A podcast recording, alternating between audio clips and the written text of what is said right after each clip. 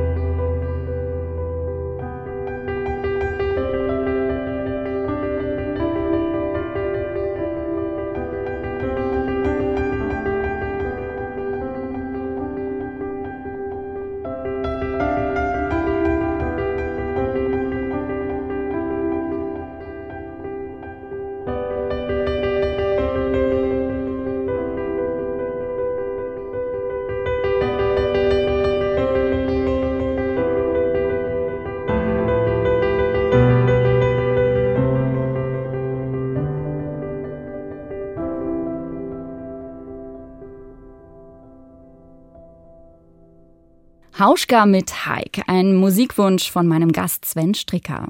Herr Stricker, Sie haben angefangen, Literaturwissenschaften in Essen zu studieren und Ende der 1990er Jahre, da haben Sie losgelegt mit Ihrer Arbeit als Regisseur für Kinderhörspiele. Mhm.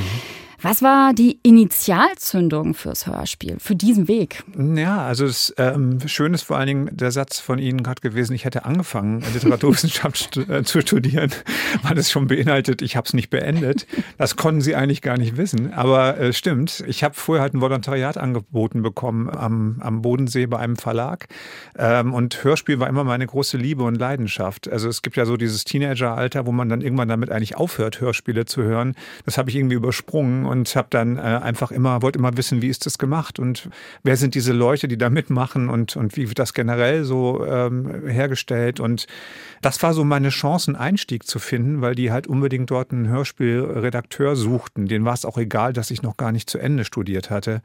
Für mich war es ehrlich gesagt eine letzte Ausfahrt nach ungefähr 19 Semestern Studium. Und ich dachte, ich glaube ehrlich gesagt, ich würde heute noch studieren, wenn da nicht irgendwas passiert wäre. Und das war dann halt die Möglichkeit, damit anzufangen. Und dann bin ich über diesen Umweg äh, letztlich meinem eigentlichen Ziel, nämlich Regisseur äh, für Hörspiele zu werden, äh, näher gekommen. Ja, ich habe dann eine klassische Verlagsausbildung gemacht und dort halt, äh, weil die auch alle keine Ahnung hatten vom Metier, konnte ich einfach mich ausprobieren und meine ersten Hörspiele selber produzieren. Ich würde es jetzt keinem empfehlen, sie sich anzuhören, aber sie sind damals so in den Handel gegangen.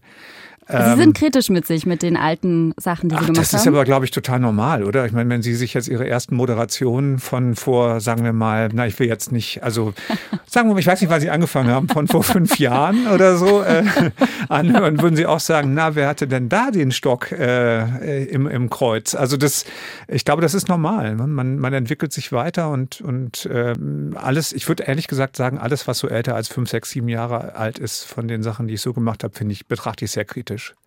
Ähm, das ist aber ein normaler Prozess. Was würden Sie sagen, ist das Wichtigste bei der Hörspielarbeit? Ich glaube, es gibt zwei Dinge. Es gibt äh, das, das eine ist wirklich ein äh, solider, einigermaßen souveräner Umgang mit der deutschen Sprache, auch in der Interpretationsfähigkeit und der Lust daran, in die Nuancen zu gehen, sowohl was Betonungen, aber auch was Wortbedeutungen und, und Wortverständnis betrifft. Und das andere ist eine gewisse Fantasiefähigkeit, ähm, wie Dinge, die man nicht sehen kann, die nicht visualisiert sind, in eine akustische Form übertragen werden können und gleichzeitig sozusagen die Fantasie Fantasie eines Hörenden anstößt oder anregt, ohne ihm das Bild komplett zuzumachen. Also ein Hörspiel ist für mich immer so ein Zwischenmedium zwischen Buch und Film. Im Buch muss ich alles selber machen, weswegen das Buch ja auch toll ist. Im Film wird mir alles vorgekaut. Und das Hörspiel, wenn es gut ist, schafft es, die Fantasie des Hörenden so weit anzuregen, dass er dann aber seine eigene Geschichte daraus baut. Und das habe ich immer sehr geliebt und ich glaube, so ein bisschen liegt da auch ein Talent, was ich vielleicht habe, dass ich, dass ich das, ähm, da ich selber so eine relativ rege Fantasie habe, dass ich das vielleicht ganz gut umsetzen kann. Also was war jetzt immer so mein Medium? Also das mit dem Talent, äh, da äh, will ich gleich einsteigen. Dann lang ist die Liste an Auszeichnungen, die Sie bisher schon bekommen haben. Sie haben schon mehrmals den Deutschen Hörbuchpreis erhalten, unter anderem 2009 für Ihre Bearbeitung und Regie des Romans Herr Lehmann von Sven Regner oder 2014 für die Regie von Schöne neue Welt von Huxley. Welche Rolle spielen solche Preise für Sie, Herr Stricker? Da muss man fast ein bisschen jetzt überlegen. Also ich, ich würde auch hier zwei Antworten geben. Ich bin jetzt mehr so jemand, der den Zweifel an sich selber doch sehr mit sich rumträgt. Und diese Preise helfen manchmal, zumindest für kürzere Zeit, den Zweifel zu überwinden. Weil bei dem, was ich hier so mache, habe ich jetzt ja kein Diplom oder sowas. Ja, also ich, wenn Sie, wenn Sie einen Tisch bauen oder einen Stuhl, dann haben Sie da hinterher einen Tisch stehen. Und der steht entweder oder er steht nicht. Er wackelt, dann ist er vielleicht nicht gut oder ähm, so. Sie können relativ eindeutig nachweisen, ja, das ist ein Tisch. Ob er nun schön ist, ist eine andere Frage. In dem Bereich, in dem ich mich so tummle, gibt es aber so wahnsinnig viel Geschmacklichkeit und so viele Zweifel auch, ob das jetzt nicht doch hätte besser sein können oder anders sein müssen, dass die ein oder andere Auszeichnung zumindest hilft, das Selbstwertgefühl zu stützen. Ja, und, und ansonsten ist es natürlich einfach auch ein Berufsbeförderer. Das heißt, wenn man solche Auszeichnungen manchmal sammelt, dann werden Leute auf einen aufmerksam, die einen vorher nicht kannten. Und dadurch kann man vielleicht woanders seine Tätigkeit weiter ausüben oder wird für andere Sachen engagiert oder angefragt. Und insofern ist das eigentlich Teil dieser, dieser Börse auch so ein bisschen. Klang jetzt sehr technisch. Also natürlich freue ich mich auch einfach drüber, wenn sowas kommt. In Zeiten von neuen Hörgewohnheiten und so einem Podcast-Boom, äh, machen Sie sich da Sorgen ums, ums Hörspiel? Ja, äh, aber das hat eher was mit diesem weiten Feld der künstlichen Intelligenz zu tun. Ja, ich treffe auch bei mhm. Sprachaufnahmen mittlerweile sehr, sehr viel auf, auf Schauspielerinnen und Schauspieler, die sich massiv Sorgen um ihre ähm, Zukunft machen, weil sie glauben halt, dass es ein kleiner Schritt nur ist, ähm, um von einer künstlichen Intelligenz ersetzt zu werden. Ähm, wir sind sehr nah dran, dass Manuskripte und Texte nach bestimmten Formeln äh, künstlich erzeugt werden können, wo es den Autor dann nicht mehr braucht. Wir sind auch theoretisch bald in der Lage, den Regisseur vielleicht wegfallen zu lassen, wenn man nach bestimmten Standardformeln aus der Redaktion heraus arbeiten möchte. Also immer mehr Leute einzusparen eigentlich, um mit größerer Geschwindigkeit zu günstigeren Ergebnissen zu kommen. Und natürlich gibt es da Sorgen und Zweifel. Auf der anderen Seite erlebe ich bei Lesungen, zum Beispiel mit meinen Romanen, dass es immer mehr Zulauf gibt, weil die Leute scheinbar auch auf der anderen Seite äh, sehen wollen, Wer ist denn das, der jetzt Geschichten schreibt oder baut oder produziert oder erfindet oder was auch immer? Äh, und, und dass es eine Gegenbewegung gibt, äh, die sagt, je unpersönlicher äh, das Feld um uns herum wird, desto mehr wollen wir aber eigentlich das, was wir konsumieren oder lesen oder aufnehmen, mit Personen verknüpfen. Das ist dann wiederum meine Hoffnung, ja, dass das die andere Seite der Medaille ist. Man könnte auch, wenn man so will, ihre Moderation irgendwann theoretisch künstlich machen, aber oh gerade, dass man weiß, dass da ein Mensch sitzt, ist, glaube ich, für viele Leute immer noch ein nicht wegzudiskutierender Mehrwert. Ja, ich möchte nicht von der Maschine über den Tag äh, begleitet werden. Ich möchte, dass da jemand sitzt, der lebt und atmet und der sich auch vielleicht mal verspricht, was sie noch überhaupt nicht gemacht haben. Aber ähm, und sie haben auch nicht Gib den mir Mühe, ja, und sie, und, sie, haben auch nicht den Lapsus mit dem Lapskaus gebracht. Das war ich. ja, und das, ähm, das ist aber insofern etwas, was glaube ich den großen Unterschied ausmacht. Die mhm. Fehlbarkeit des Menschen und und manchmal auch das äh, Gestottere und manchmal auch das, was nicht so souverän ist, aber das halt lebendig ist. Und ich glaube, das ist so die Hoffnung für die Zukunft, dass uns das noch ein bisschen erhalten bleibt. Nigel Kennedy spielt den ersten Satz aus dem Violinkonzert der Winter von Antonio Vivaldi. Er wird begleitet vom English Chamber Orchestra.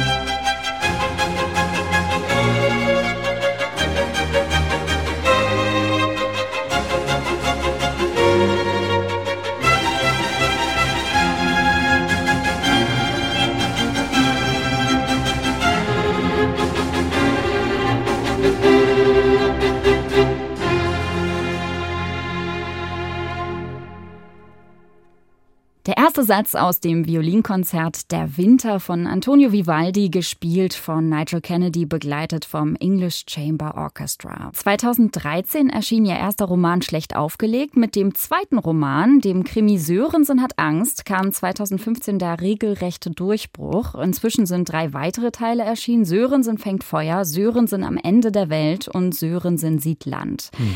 Hat Sie der Erfolg dieser Buchreihe um Sörensen überrascht? Einerseits ja, andererseits nein. Ähm, ja, weil es ein unglaubliches Glück ist, in, in dem unglaublichen Wust von Neuerscheinungen überhaupt gesehen zu werden. Also soweit ich weiß, sind es über 80.000 belletristische Titel, die jedes Jahr auf den Markt kommen. Da überhaupt erstmal Ladenfläche zu bekommen oder überhaupt äh, gesehen zu werden, ist ein, ein echtes Privileg. Andererseits habe ich schon beim Schreiben ehrlich gesagt gedacht, dass das Thema Angst und Angststörung so zeitgemäß ist, und dass die Idee, das über ein relativ, ähm, naja, sagen wir mal, populäres Genre wie den Kriminalroman oder den Krimi zu transportieren vielleicht nicht so schlecht ist. Also, weil man so natürlich eigentlich, also jeder gute Krimi ist eigentlich nicht die Frage nach dem Mörder, sondern jeder gute Krimi nimmt den Mord als Gefäß für etwas anderes, was erzählenswert ist. Und also ist zumindest meine, meine Wahrnehmung. Ja, also weil man dann in die Psychologie der Figuren einsteigen kann oder gucken kann, was machen Extremsituationen wie Mord und Totschlag eigentlich mit den handelnden Charakteren. Und so hatte ich halt gedacht, ich kann anhand dieser Extremsituation viel über die Angststörung und über wie Angststörung funktioniert erzählen. Also Ihr ähm, Kommissar, der Sörensen, hat der eine hat eine, Der hat eine sogenannte generalisierte Angststörung, mhm. das nennt man auch Sorgenangst, ähm, war sehr lange krankgeschrieben, über zwei Jahre. Mhm. Ähm, seine Frau mit Tochter haben sich von ihm getrennt und er zieht dann irgendwann von Hamburg nach Kartenbüll, Nordfriesland, um dort möglichst irgendwelchen Schafen über die Straße zu helfen, aber mit nichts was am Hut zu haben und gesund werden zu können. Und das klappt natürlich nicht, da kommt ihm dann gleich so ein Mord dazwischen und er muss in Zukunft seine noch nicht ausgeheilte Erkrankung mit der Aufklärung seiner Fälle in Einklang bringen. Und ich habe schon beim Schreiben ehrlich gesagt gedacht, dass diese Grundprämisse eigentlich recht zeitgemäß ist, weil ich schon auch finde, dass wir in einem Zeitalter der Angst leben. Angst ist ein großes Thema. Jeder mindestens jeder Sechste in Deutschland leidet im Laufe seines Lebens äh, mindestens einmal unter einer Art von, von Angstepisode. Ja, das kann Panikattacken beinhalten und einiges mehr. Und es ist aber auch gleichzeitig eine tabuisierte Erkrankung. Und deshalb äh, dachte ich, ich kann dem vielleicht auf die Art und Weise ein Forum bieten. Und mm, das scheint dann ja auch ganz gut funktioniert zu haben. Die Reihe, die spielt im fiktiven Örtchen Kartenbüll, das einige Gemeinsamkeiten mit dem nordfriesischen Tönning hat. Äh, was hat Sie, Herr Stricker, nicht losgelassen von Ihrem Geburtsort? Ähm, so es klingt irgendwie sehr schön formuliert, aber so würde ich es gar nicht betrachten. Also, äh, der Geburtsort dient mir in dem Moment eher dazu, ich habe nach etwas gesucht, was in sich wie so eine Art Mikrokosmos von Sörensens Angststörung funktioniert. Also das ist die äußere Entsprechung dessen, was in Sörensens Kopf los ist. Dafür brauchte ich so eine Art kleine Gemeinde, die in sich komplett verflochten ist, die auch ein bisschen abseits von allem anderen ist und ähm, Sörensens Gedanken vor sich selbst zu fliehen halt ad absurdum führt. Ja, und das bot sich da oben halt an. Das ist meine Heimat. Ich liebe die sehr, aber die ist auch gerade in den Wintermonaten eben, wie ja alle Leute, die da oben leben, wissen, einfach auch karg. Und man braucht dann schon auch stabile Nerven oder äh, ein gutes äh, Gefühl zu sich selbst und seiner Umgebung, um es dort oben nicht zumindest melancholisch zu finden. Also Sörensen macht alles falsch. Er geht genau in die falsche Richtung und an, an den falschen Ort. Aber diese, diese Melancholie und, und diese leichte Düsternis, die damit verknüpft ist, die liebe ich in Wirklichkeit sogar sehr und dachte, sie wäre ideal für die Figur. Ihre Krimis, die haben ja so einen ganz besonderen, so eine ganz besondere Atmosphäre. Die sind sehr zurückhaltend, mit sehr viel Weite erzählt, auch irgendwie mit so einer gewissen Stille erzählt. Gleichzeitig sind die auch sehr skurril und mhm. witzig. Ähm, also zum Beispiel, ich denke an diesen, an diesen ähm, äh, Polizistenanwärter, der dann einen Kuchen backt zur Begrüßung, genau, mhm. zur Begrüßung von Sörensen und sagt, ja, ich backe einen Kuchen, weil hier gibt's ja sonst nichts anderes zu tun als zu essen. Mhm. Ähm, äh, wie gelingt Ihnen diese Balance zwischen solchen Situationskomik-Momenten und dann wiederum den ernsten Kriminalfällen? Also das muss man ein bisschen ertasten, das muss man auch jedes Mal neu ertasten. Also was halt nicht passieren darf, ist, dass äh, die Momente, die berühren sollen oder wo es wirklich um die Nöte der Figuren geht, dass die komisch werden. Sondern das, was passieren darf und muss aus meiner Sicht, ist, dass das Leben drumherum, das manchmal ja absurde Züge annimmt, dass das durch eine leichte Überzeichnung plötzlich was, was Komisches passieren lässt wie gesagt, ohne die Figuren zu beschädigen dabei. Und ich merke immer, dass ich das beim Schreiben selber anfange einzubauen, wenn es mir zu viel wird. Also wenn ich dann manchmal in der Melancholie bin oder wenn ich in der Figurenzeichnung bin und denke, oh, jetzt wird es mir aber selber auch zu viel, dann passiert das automatisch. Also dann ist es, dann, dann, dann sagt plötzlich irgendjemand irgendwas in der Geschichte, was vielleicht komisch ist, äh, auch um sich selber an den Haaren aus dem, aus dem, aus dem Trübnis rauszuziehen. Das ist durch Zufall am Anfang entstanden und ich habe dann aber irgendwann gemerkt, dass das den Stories gut tut, weil ich glaube, dass man über Humor und über eine bestimmte Komik und wir wissen ja, wie nah Tragik und Komik oft beisammen liegen, man einfach auch die Herzen der Leute manchmal so ein bisschen öffnen kann und die dann auch umso bereiter sind, sich berühren zu lassen an anderen Stellen, wo es vielleicht ein bisschen düsterer oder melancholischer zugeht. Deswegen ist das so. Bjarne Mädel, der spielt ja ziemlich genial ihre Figur Sörensen im Film, im Hörspiel, in seiner ja herrlich lakonischen, tapsigen mhm. Art. Ähm, das die Figur und der Schauspieler so wunderbar zusammenpassen, das kommt nicht von ungefähr. Da gab's gab's da einen Deal oder so? Was war die Geschichte? Also äh, es ist so, dass äh, Sörensen als erstes ja als Hörspiel gedacht war. Und es war auch gedacht, dass Sörensen hat Angst, ein Hörspiel bleibt. Und es war von Anfang an so, weil mir Bjarne damals äh, geholfen hatte, meinen Verlag äh, zu finden für meinen ersten Roman, schlecht aufgelegt, dass ich gesagt habe, als Dankeschön, die nächste Figur, die ich erfinde, die erfinde ich für dich. Aber es war eigentlich immer die Rede vom Hörspiel und Bjarne hatte damals so ein bisschen den Gedanken, er möchte nicht mehr dieser Komödientyp sein, sondern er möchte auch ernsthaftere und äh, tragikomischere Figuren spielen. Und ich habe halt gedacht, ich kann dir jetzt nur Hörspiel bieten, aber dieser Sörensen, den ich mir da gerade ausdenke, das könnte ja jemand sein, der, der mhm. sowohl tragische als auch komische Momente beinhaltet und ob er den spielen will. Und erst als er gesagt hat, ja, er spielt ihn, ähm, war eigentlich mein, mein erstes Hörspielmanuskript so richtig auf dem Weg. Das heißt, es war von vornherein klar, ich schreibe die Dialoge ein bisschen ihm mundgerecht und auch ein bisschen auf ihn zu. Und erst als es das Hörspiel gab, kam eigentlich der erste Roman danach. Das heißt, ich hatte beim Schreiben des Romans auch immer schon seine Stimme im Ohr. Und danach gab es ja dann erst diesen Filmdeal, dass, dass wir gemerkt haben, wir könnten da auch Filme mitmachen. Und äh, unser wunderbarer Produzent Jakob Clausen, der den eingekauft hat, den ersten Roman, der wusste gar nichts von den Hörspielen. Der, dem habe ich dann gesagt, das ist eine ganz tolle Sache und ich wüsste auch schon, wer Sörensen spielen sollte. und dann haben sich eigentlich alle gefreut. Das war echt ein Glück, also ein großes Glück, dass es so gekommen ist. Herr Stricker, Sie gehen ja nicht gerade zimperlich mit Kartenbüll um. Also mhm. da gibt's etliche Morde, da gibt's einen Kinderpornografie-Ring, da gibt's ähm, Terroranschläge, Verschwörungstheoretiker, eine Sekte. Hätten Sie mal Lust auf so einen Abstecher in dieses fiktive Kartenbüll oder reicht Ihnen das in der Fantasie? Das ist echt eine Frage, die hat mir noch keiner gestellt. Das finde ich gut. Ist, ob ich da mal gerne hin möchte? Ja, ja. Ums Verrecken nicht. Nein, das, äh, das, ist, äh, das ist schon, äh, also ich habe ja schon gesagt, ich liebe diese, ich liebe meine nordfriesische Heimat wirklich sehr und ich liebe es auch in Tönning zu sein. Es ist auch ein Stück Husum drin, es ist ein Stück Friedrichstadt in Kartenbüll. Aber was ja am schlimmsten an Kartenbüll ist, ist ja diese Verfilzung aller Leute untereinander, das große Schweigen, das Dinge nicht aussprechen, äh, das Tolerieren, solange es niemand aufdeckt von unfassbaren äh, Gräueltaten äh, der Einwohner oder Anwohner. Und da möchte ich nicht sein. Ja, das gibt es vermutlich in der Stadt genauso, aber da ist es halt auf so einen Mikrokosmos zusammengeschrumpft und wer will schon immer da sein, wo es düster ist? Also fürs Schreiben verliere ich mich da gerne hin, aber ähm, Ah, nee, leben möchte ich in Kartenbüll nicht. Das Symphonieorchester des Bayerischen Rundfunks spielt unter der Leitung von Daniel Harding Mercury the Winged Messenger aus der Suite Die Planeten von Gustav Holst.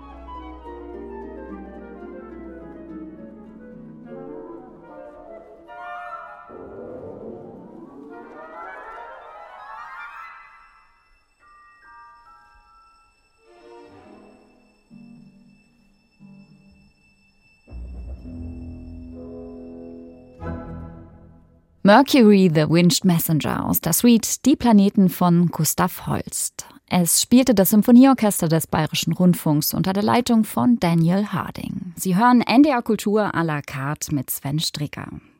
Die Sörensen-Bücher, Stricker, die haben sie als Autor und Regisseur für den Deutschlandfunk als Hörspiele umgesetzt. Die ersten beiden Bände als Drehbuchautor für Filme im NDR. Sie schreiben also Geschichten zum Lesen, zum Hören, zum Sehen. Mhm. Wie unterscheidet sich die Arbeit?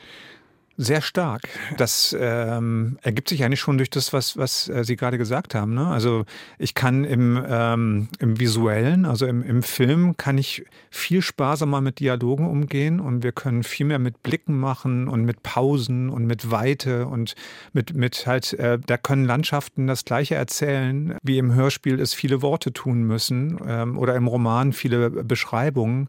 Im Hörspiel ist es hingegen so, dass ich mich sehr stark auf die, auf die Wirkung der, der Dialoge äh, stürzen darf, was ich ja auch sehr liebe. Und auch da spielen Pausen eine wichtige Rolle. Aber alles, was, was äh, in der Interaktion der Figuren liegt, muss in der Sprache stattfinden. Also auch, auch selbst Blicke müssen in der Sprache stattfinden, in der Art der Betonung, in der Art, wie ich mit Sprache umgehe.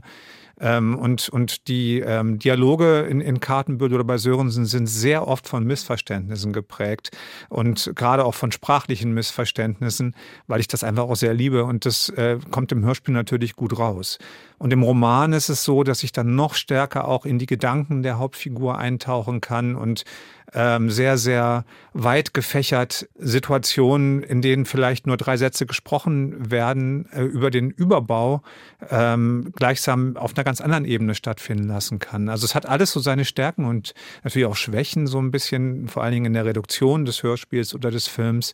Aber ich, äh, ehrlich gesagt, hab, liebe ich alle drei Varianten und alle drei erzählen eigentlich eigene Geschichten, manchmal mit derselben Szene. Und das finde ich eigentlich ganz toll.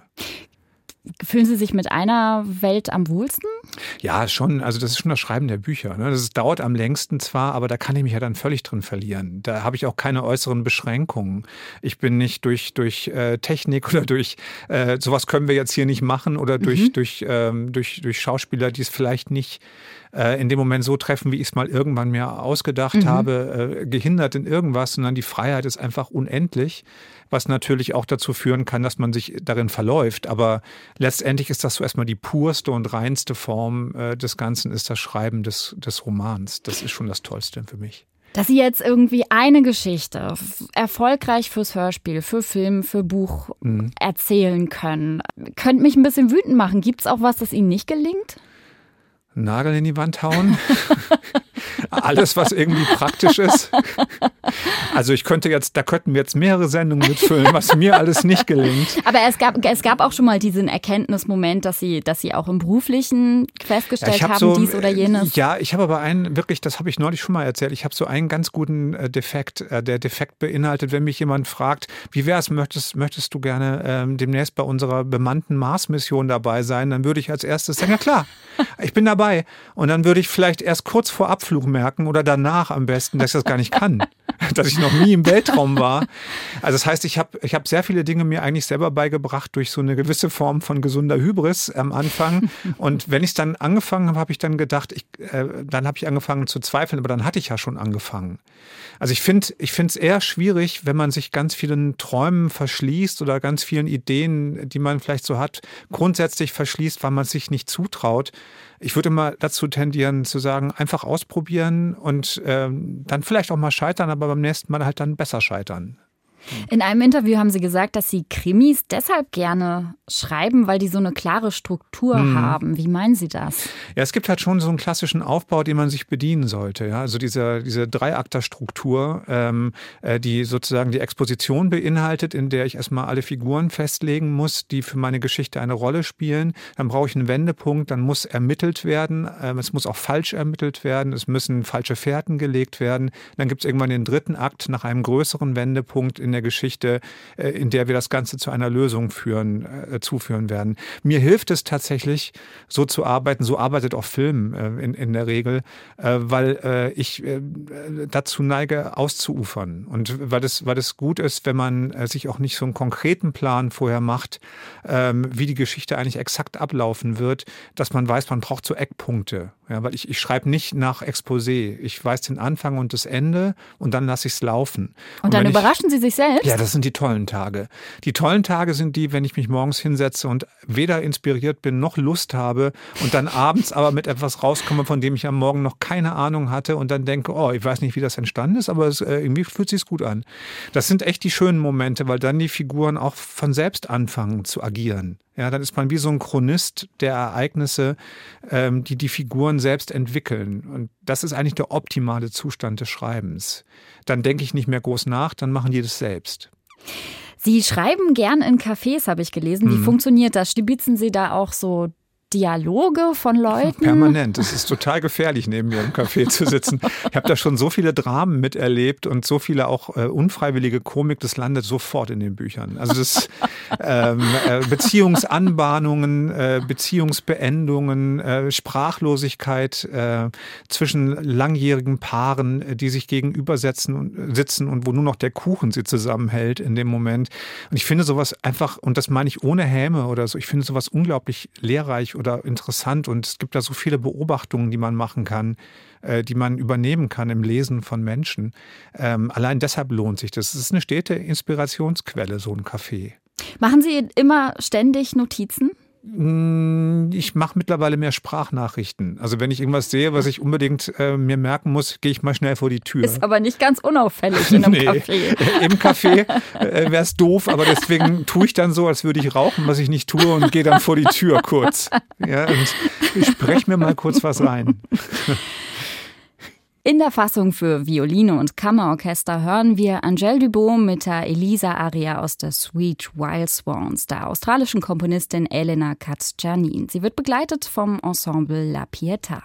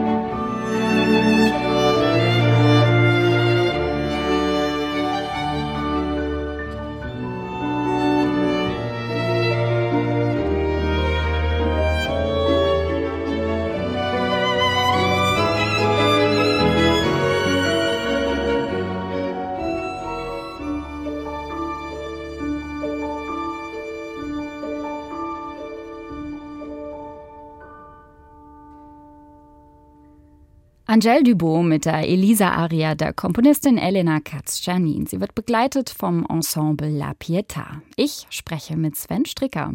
Am 4. Februar steht im NDR wieder eine Hörspiel-Ursendung von Ihnen an.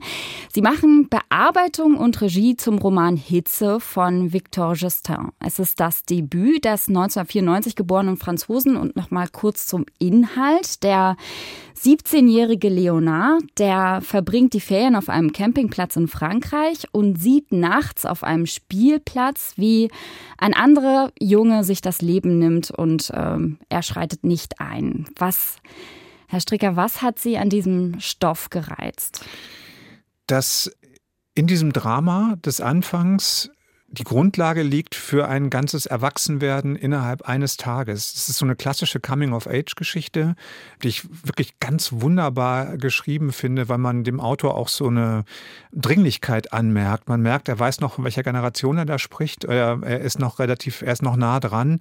Die Bilder sind manchmal relativ fiebrig, richtig, äh, wie er seinen Protagonisten äh, darstellt. Und äh, dieser Leonard ist, ist ein, ein, ein, ein 17-Jähriger, der innerhalb eines Tages sowohl ähm, Ratlosigkeit, ähm, sexuelle Orientierungslosigkeit, den Weg von der Kindlichkeit zum er Erwachsenwerden durchlebt und ähm, dieses, diese, diese Schwere dieses Vergehens aus seiner Sicht, dass er jemandem beim Sterben zugeguckt hat, der auch sein Nebenbuhler bei einem Mädchen war und nicht eingreift, holt ihn halt über diesen Tag immer wieder ein und er versucht alles Mögliche, um zu vertuschen, dass er daran irgendwie beteiligt war, macht es damit aber nur noch schlimmer und kommt am Ende der Geschichte zu einer Entscheidung, äh, die sein ganzes Leben äh, betrifft, die gleichsam eine sehr erwachsene äh, Entscheidung ist. Also sprich, am Ende der Geschichte steht ein Entwicklungssprung hin zum, zum Erwachsenwerden. Und ich, ich ähm, mag solche Geschichten, die die Reise eines Protagonisten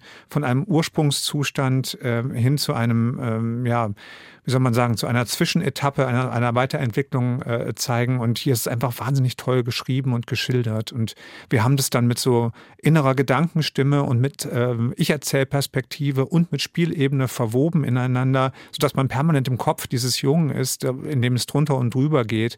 Und wir hatten mit Anton von Lucca einen ganz, ganz tollen Hauptdarsteller, der das fantastisch gespielt hat. Und ähm, ich, ich bin sehr, sehr ähm, glücklich und froh über diese Produktion, muss ich sagen. Wie ist das denn für Sie, wenn Sie im Hörspielstudio sind, wenn sich die Dinge so zusammenfügen? Ja, ich habe immer einen relativ konkreten Plan vorher. Ähm, ich weiß immer schon im, im Kopf genau, wie das klingen soll und wie, wo, welche Musik gesetzt wird, welche Geräusche irgendwo hinkommen, wie die Raumaufteilung ist. Und äh, bin dann immer bestens präpariert und dann klingt hinterher alles völlig anders. also es geht nie auf, ja, weil, weil der Faktor Mensch und der Faktor ähm, äh, Mitarbeiter und Kollegen, von denen ich ja dann doch auch einige ganz wunderbare immer habe, natürlich auch eine Rolle spielt, die ich vorher nicht programmieren kann. Ja, also es heißt, es entwickelt sich während der Produktion immer noch irgendwas, was dann letztlich doch irgendwo hinführt, womit ich nicht rechnen konnte, aber im Optimalfall ist es besser als das, was ich mir vorher so überlegt habe. Und da versuche ich dann immer so ein bisschen hinzusteuern. Und hier ist es so, wir hatten ein tolles Ensemble, es sind in den Spielszenen Sachen entstanden zwischen den Protagonisten, die vorher so nicht planbar waren, die aber der Sache einen enormen Mehrwert geben an Energie und an Rhythmus und so. Und äh, ich genieße das immer sehr, dann irgendwann auch da zu empfangen, was von, von anderen äh, Leuten zusätzlich noch eingebracht wird. Ich finde das toll. Im Buch, da sagt der Protagonist über sich selbst, in 17 Jahren kaum Dummheiten, keine wirklich große Dummheit. Ich hatte nie betrogen, geklaut, geschlagen, nur selten beleidigt. Hass und Wut hatte ich brav in mir angesammelt. Hm. Wo hört Dummheit auf und wo beginnt Schuld, Herr Stricker? Ähm, Schuld beginnt für mich in der Absicht. Ja, ähm, Dummheit finde ich erstmal nicht bestrafenswert, äh, großartig. Das kann jedem passieren. Die Schuldfrage wird meines Erachtens in vielen Dingen viel zu oft gestellt. Er stellt sie sich auch. Ich finde, er hat äh, in der Geschichte fahrlässig gehandelt, unüberlegt glaube aber nicht, dass ihm rein rechtlich allzu große Schuld zugewiesen werden würde. Und wenn wir das auf unser Leben übertragen, äh, wie gesagt, ist, ist äh, Schuld etwas Vorsätzliches. Ja, ähm, Klar kann ich auch daran schuld sein, wenn mir irgendwo was von der Wand fällt oder wenn irgendwas anderes äh, passiert, weil ich es früher nicht gut genug befestigt habe. Aber da ist der Schuldbegriff als solcher für mich zu groß. Das ist dann halt einfach Pech in dem Moment. Also Vorsatz ist für mich dann das Beklagenswerte eher in, in dem Moment. Was interessiert Sie an so inneren Zerrissenheiten von Figuren? Na, es ist das Einzige, was wirklich spannend ist. Es gibt nichts Langweiligeres als, als stromlinienförmige äh, Heldenfiguren, denen alles gelingt. Wer soll sich damit identifizieren? Und das Entscheidende ist ja nämlich aus der Geschichte, die ich erzähle, irgendetwas mit, was mir persönlich nah ist oder weiterhilft. Und da ich fehlbar bin und ich vermute auch die meisten Menschen um mich herum, kann ich nur aus etwas schöpfen oder Kraft oder, oder irgendeine Form von Energie aus etwas schöpfen, das mir ähnlich ist in dem Moment. Nun werden hier in der Geschichte zum Beispiel Entscheidungen auch von, äh, von Leo getroffen, äh, die nachweislich falsch sind, äh, aber er zermartert sich darüber vorher den Kopf und geht mal gedanklich in die eine, mal gedanklich in die andere Richtung, so wie wir alle. Ähm, und ich leide mit ihm mit, weil ich denke, nein, geh doch nicht nach links, mach doch bitte das andere. Ja, er tut's aber nicht. Und das könnte jedem von uns andauernd passieren. Und das, das finde ich an, an Geschichten generell toll, wenn ich die Möglichkeit habe, in den Figuren mich selber auf meinen Irrwegen wiederzufinden. Muss ja nicht Mord sein ja, an der Stelle. Welche Verbindung gehen Sie mit Ihren Figuren ein? Wenn, also mit meinen selbst erfundenen oder mit ja, den. das ist die spannende Frage. Macht es einen Unterschied, ob Sie die selbst erfunden haben oder ob Sie die Figuren Na, umsetzen? Eigentlich ist es, ja, aber einem bestimmten Punkt nicht mehr. Nee, aber einem bestimmten Punkt nicht mehr. Auch, auch Sörensen ist zum Beispiel eine Figur, die ähm, mittlerweile eher wie so ein Nachbar bei mir im Haus ist. Ja, das, äh, es ist nicht so, dass ich, äh, ich bin nicht Sörensen, das muss ich tatsächlich öfter mal betonen, weil das immer wieder äh, gesagt wird, wie nah ich dieser Figur bin. Ich bin das nicht. Ich war es auch nie. Ich mag den sehr gerne, das ist ein guter Freund, aber ähm, ich finde ihn spannend. Ich bin auf seine weitere Entwicklung gespannt, aber ich bin eher so ein Begleiter. Ja, und das, das kann ich natürlich auch bei einer Figur sein, die ich nicht selbst erfunden habe. Hauptsache, sie, sie berührt mich. Also Hauptsache, sie bedeutet mir was. Das ist entscheidend. Und ich glaube, das ist etwas, worauf wir in unseren Geschichten, ob wir, wenn wir sie erzählen, immer Wert legen sollten. Wir brauchen Figuren, die ein Mittler sind zwischen der Geschichte und dem Empfänger oder der Empfängerin.